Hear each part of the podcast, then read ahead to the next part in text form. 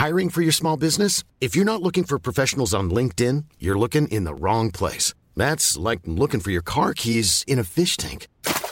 LinkedIn helps you hire professionals you can't find anywhere else, even those who aren't actively searching for a new job but might be open to the perfect role. In a given month, over 70% of LinkedIn users don't even visit other leading job sites. So start looking in the right place. With LinkedIn, you can hire professionals like a professional. Post your free job on linkedin.com slash people today.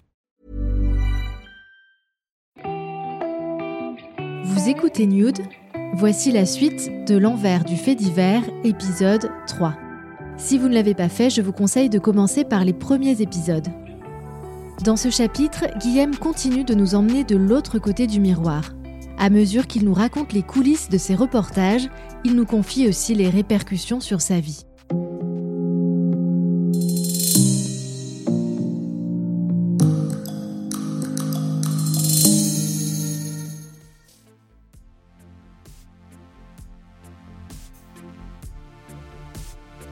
Dans l'épisode précédent, il nous racontait sa rencontre avec des spéléologues rescapés d'un enfer souterrain.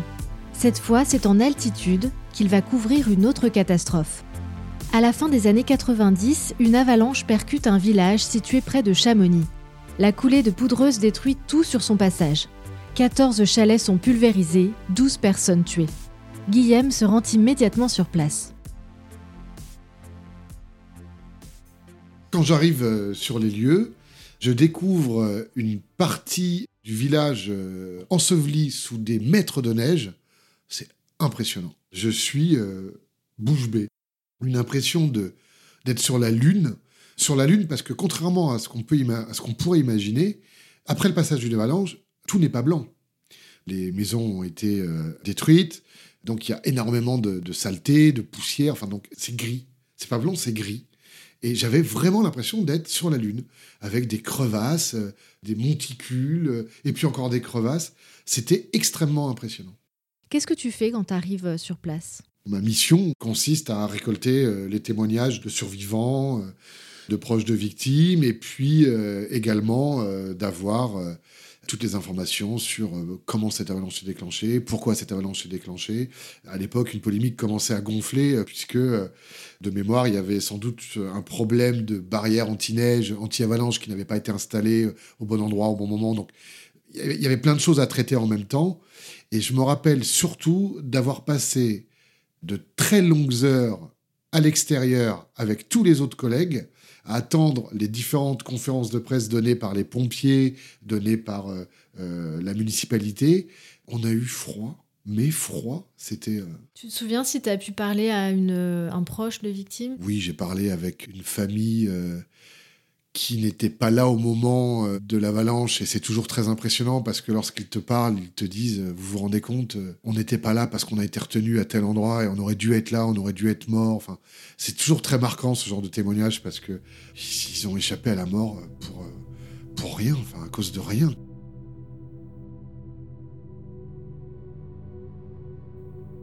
C'est le concept du mec qui te dit je devais être dans l'avion qui a explosé et parce que j'ai été coincé dans un embouteillage, j'ai pas pu le prendre quoi. Bah là, c'est pareil. C'est, euh, on devait être chez nous au moment où l'avalanche s'est abattue sur le village et on n'était pas là euh, parce qu'on est resté coincé euh, quelque part. C'est toujours, tu te dis, ça se joue à rien en fait. À travers leur témoignage, il y a énormément d'émotions, de peur et puis presque de culpabilité parce que on aurait dû être là. Nos voisins qu'on adorait, ils n'ont pas survécu. Nous, on a survécu. Vu de l'extérieur, tu te dis, mais comment peut-on culpabiliser de ne pas être mort? Mais quand tu les entends t'expliquer ce qu'ils ressentent, t'arrives presque à comprendre ce qu'ils veulent dire. Et c'est à la fois c'est fascinant parce que parce que tu plonges un peu dans dans l'âme humaine quoi. Le maire de Chamonix sera mis en examen pour homicide involontaire. On lui reprochera de n'avoir pas évacué la zone alors que le risque d'avalanche était manifestement connu. Peu de temps après le reportage sur l'avalanche, Guillaume, lui, se rend à nouveau sur les cimes enneigées.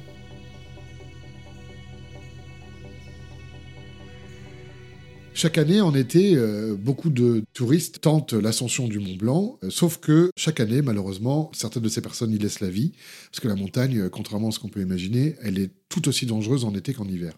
Et une année, il y a eu un nombre de morts assez important par rapport aux autres années. On les appelle les fous du Mont Blanc. Inconscients du danger, ils tentent l'ascension sans guide ni équipement, comme ils feraient une simple balade estivale.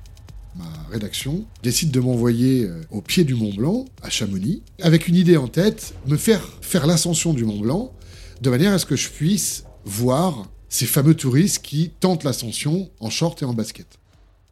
Je suis encadré par euh, des guides euh, du PGHM, peloton de gendarmerie de haute montagne. Donc c'est hyper encadré.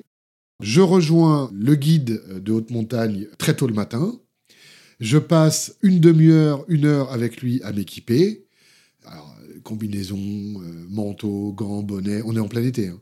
Baudrier, chaussures cloutées avec des clous, des pics de 10 cm qui te permettent d'enfoncer les pieds dans la neige quand tu, quand tu grimpes on est suréquipé. Mais vraiment suréquipé.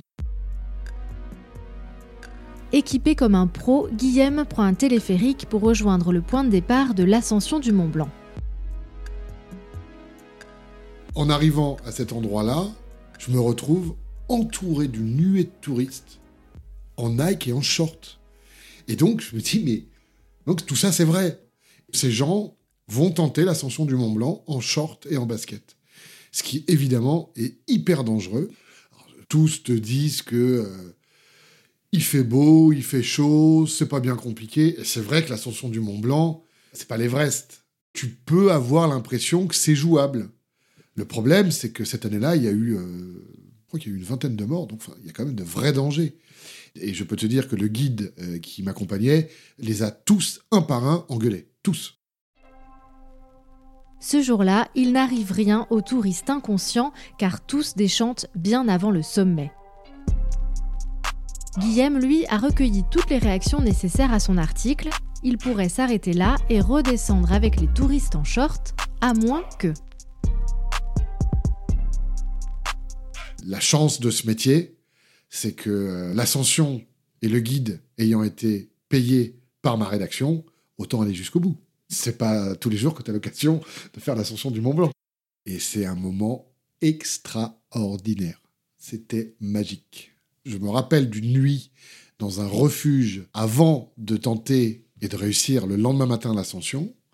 Le ciel était tellement étoilé et tellement dégagé que la couleur des montagnes avoisinantes était bleue. Enfin, j'avais l'impression qu'elles étaient bleues. C'était fou, une image gravée à jamais. Je me rappelle très bien quand on arrive euh, au sommet. Je me rappelle très bien euh, de la petite pause que je prends euh, pour la photo souvenir. je me rappelle, on reste pas longtemps, hein. on reste 3 minutes, 4 minutes, 5 minutes, je sais plus. Mais c'est l'impression d'être le roi du monde. Enfin, c'est génial. Dans les épisodes précédents, on a parlé du papa de Guillaume, intimement lié à son parcours de faits diversiers, mais il y a aussi sa maman qui l'appelait après avoir lu chacun de ses articles, et celui que Guillaume a écrit sur le Mont Blanc, c'est son favori. Effectivement, euh, ma mère me, dit, euh, non seulement c'est le plus joliment écrit, et puis surtout, ça change de tes histoires de gamins enlevés et autres meurtres en série. Je préfère vraiment quand tu fais ça. Bah oui, mais c'est. Ma mère, elle a toujours, euh, elle, m'a toujours soutenu euh, dans, tout au long de ma carrière. Elle a toujours cru en moi. Elle m'a toujours soutenu. Elle a été d'une aide extraordinaire tout au long de, ma carrière et de ma vie d'ailleurs. Mais comme toutes les mamans du monde, je pense qu'elle se doutait bien que j'étais beaucoup plus détendu lors de la rédaction d'un article sur les inconscients du Mont Blanc plutôt que lorsque je travaillais sur des affaires euh, glauquissimes je pense qu'elle devait se dire, il devait être quand même mieux dans sa tête. Je pense que c'était une volonté qu'elle avait de, de savoir son fils bien dans ses baskets. Oh, tiens, on rebondit sur les baskets.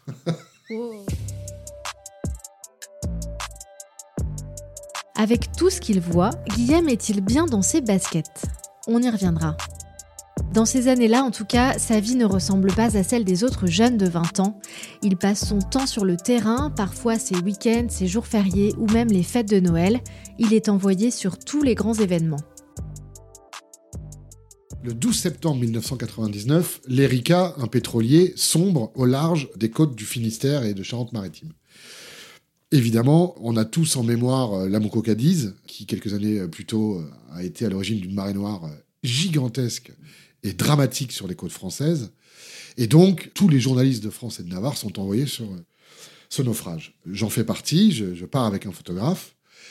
Le 22 décembre 1999, on se pointe à Saint-Jean-de-Mont, qui est une station balnéaire qui en été est remplie de monde et qui en hiver est vide et c'est déprimant, c'est terrible. On reste là pendant deux jours, il ne se passe rien du tout. Le 24 décembre 1999, nous sommes toujours là-bas. On se trouve le seul restaurant ouvert dans la ville et on fête Noël, le photographe et moi, dans ce restaurant. Il n'y a que nous dans le restaurant. Et la serveuse. Et le patron. En fait, vous attendez quoi? La marée noire. non, mais on attend les, premières arrivées des boulettes de, de, pétrole. On attend la marée noire. Et il se passe rien. Donc on dîne dans ce restaurant, on fête Noël. Alors on se fait pas de cadeaux, mais bon, on se commande une petite bouteille de champagne. Enfin, voilà, on est tout seul, euh, nos familles sont en train de festoyer. À Paris, euh, nous, on est comme deux abrutis euh, perdus au milieu de nulle part là-bas. Et après avoir fini la bouteille de champagne, on va quand même faire un tour sur la plage. Et on remarque quand même qu'il y a beaucoup de vent. On se dit, c'est étonnant, ça souffle quand même très fort. Moi, à l'époque, je porte une doudoune beige et des baskets Adidas beige assorties. Ouais, je fais très attention. Hein. Et en revenant à la voiture, je découvre sur le bout de ma basket des traces de pétrole. Et on se dit, ah, elle arrive. Ça doit être le vent. On va se coucher dans l'hôtel et toute la nuit, le vent quand même est très présent. On sent, on se dit, c'est quand même bizarre. Le 25 décembre au matin, notre rédaction nous dit, bon, euh, il faut absolument que vous rentriez à Paris. Tout de suite. Bon. On va pour prendre un train, sauf qu'il n'y a plus de train. On va pour euh, prendre une voiture de location, il n'y a plus de voiture de location. On se dit, mais qu'est-ce qui se passe? Dixième et son collègue photographe finissent par trouver une voiture de location et rentrent aussi vite que possible. Et de là où on part jusqu'à Paris, sur le bord de la route, les arbres couchés, les ponts effondrés. C'était la tempête de 99. Ce qui fait que on est parti sur un événement, en l'occurrence le naufrage de l'Erika, et on a été au cœur de la tempête, la fameuse tempête de 1999, sans même s'en rendre compte. Et c'est en rentrant sur Paris et en voyant autour de nous les forêts couchées, les arbres arrachés, les maisons effondrées, les toitures envolées, qu'on réalise. Et au lieu de faire un article sur l'Erika, au final, je ferai un article sur ce que j'ai vu lors du retour sur cette fameuse tempête de 1999 on était parti pour parler d'une marée noire qui n'est pas arrivée au moment où on était, et on a vécu un autre événement majeur de ces 30 dernières années. Cette histoire de marée noire qui ne vient pas et d'une tempête qui arrive par surprise, elle raconte aussi toute une époque. Moi, j'ai connu l'âge d'or du journalisme. En tout cas, j'ai connu la fin de l'âge d'or du journalisme. Euh, Internet, c'était le tout début, donc ça n'existait quasiment pas. Et à cette époque-là, les journaux, pour avoir des infos, il fallait qu'ils envoient les journalistes sur le terrain. Quand tu fais ce métier et que tu connais ce qu'est le terrain, tu ne peux pas comprendre aujourd'hui comment font les jeunes journalistes qui malheureusement ne vont pas tous sur le terrain. L'essence même de ce métier, c'est aller à la rencontre des choses, des gens, des événements. Tu pars, tu sais pas combien de temps tu pars, tu sais pas qui tu vas rencontrer, tu sais pas sur quoi tu vas tomber. C'est ça qui était extraordinaire. C'est, t'avais un sujet à traiter, mais tu savais jamais vraiment ce qui allait se passer.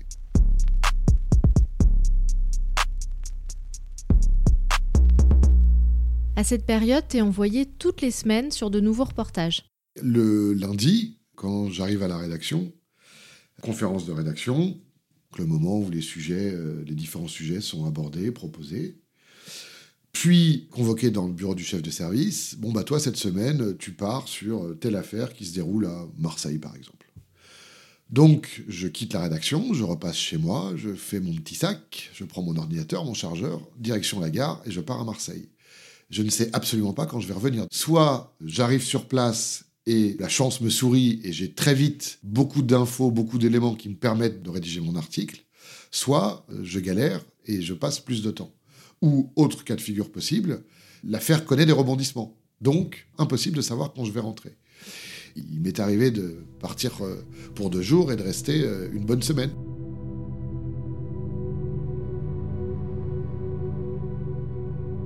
Il y a un peu une notion de perte de repère euh, quand je suis en reportage, tout simplement parce que On allait toujours dans les, hôtels Ibis. Ce qui fait que, que je sois à Marseille, à Lyon, à Strasbourg, à Clermont-Ferrand, je suis dans la même chambre d'hôtel. Où que en France, t'es toujours au même endroit. Parce que les chambres Ibis sont toujours les mêmes. Donc c'est quand même très déstabilisant. Il arrive parfois que je me réveille un matin et parce que je suis pas bien réveillé, que je me dise mais je suis où là déjà? Je suis à Marseille ou je suis à Lyon? Perdu dans une espèce de temps parallèle ou temps figé où, les décors sont toujours les mêmes. En fait, c'est quand je sors de l'hôtel que je me souviens où je suis. J'exagère un peu, mais ah oui, c'est vrai que là on est en hiver et qu'il fait un peu froid et que je suis à Chamonix, c'est ça. C'est un peu, euh, je suis où? Il est quelle heure? Où je vais? Je fais quoi déjà?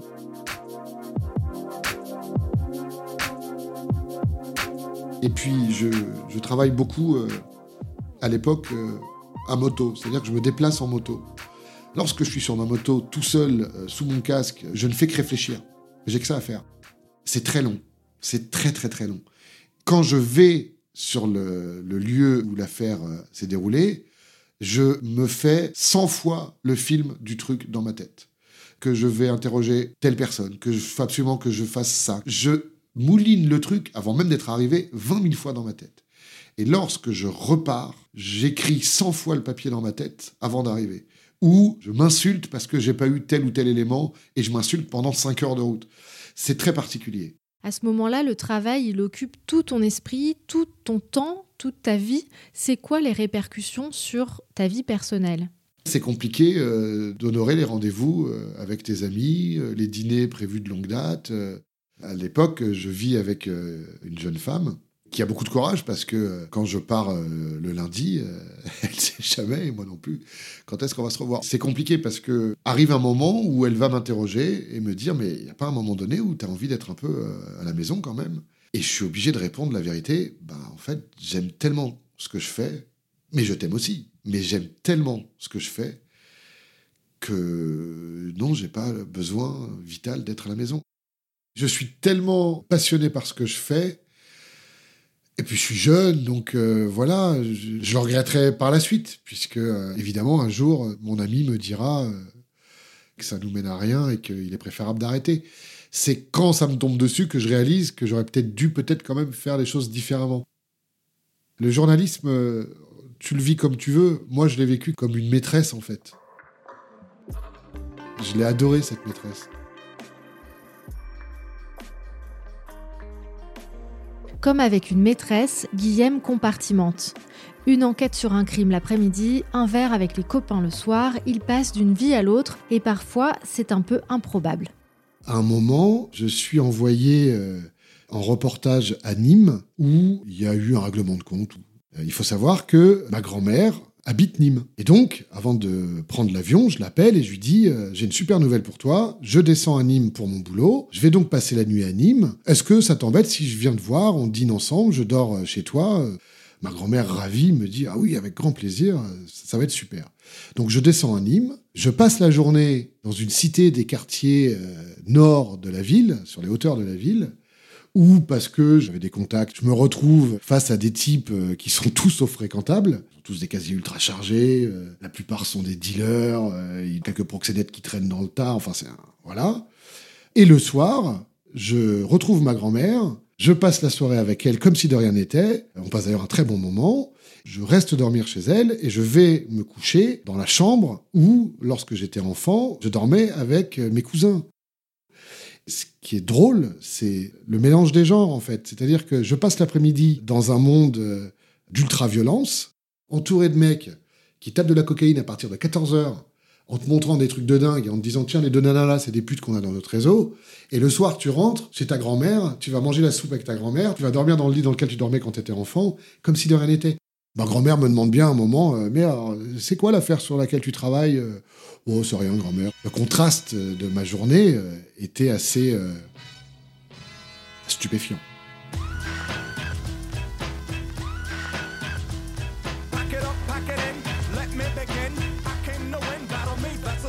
La suite dans l'épisode 4 à suivre.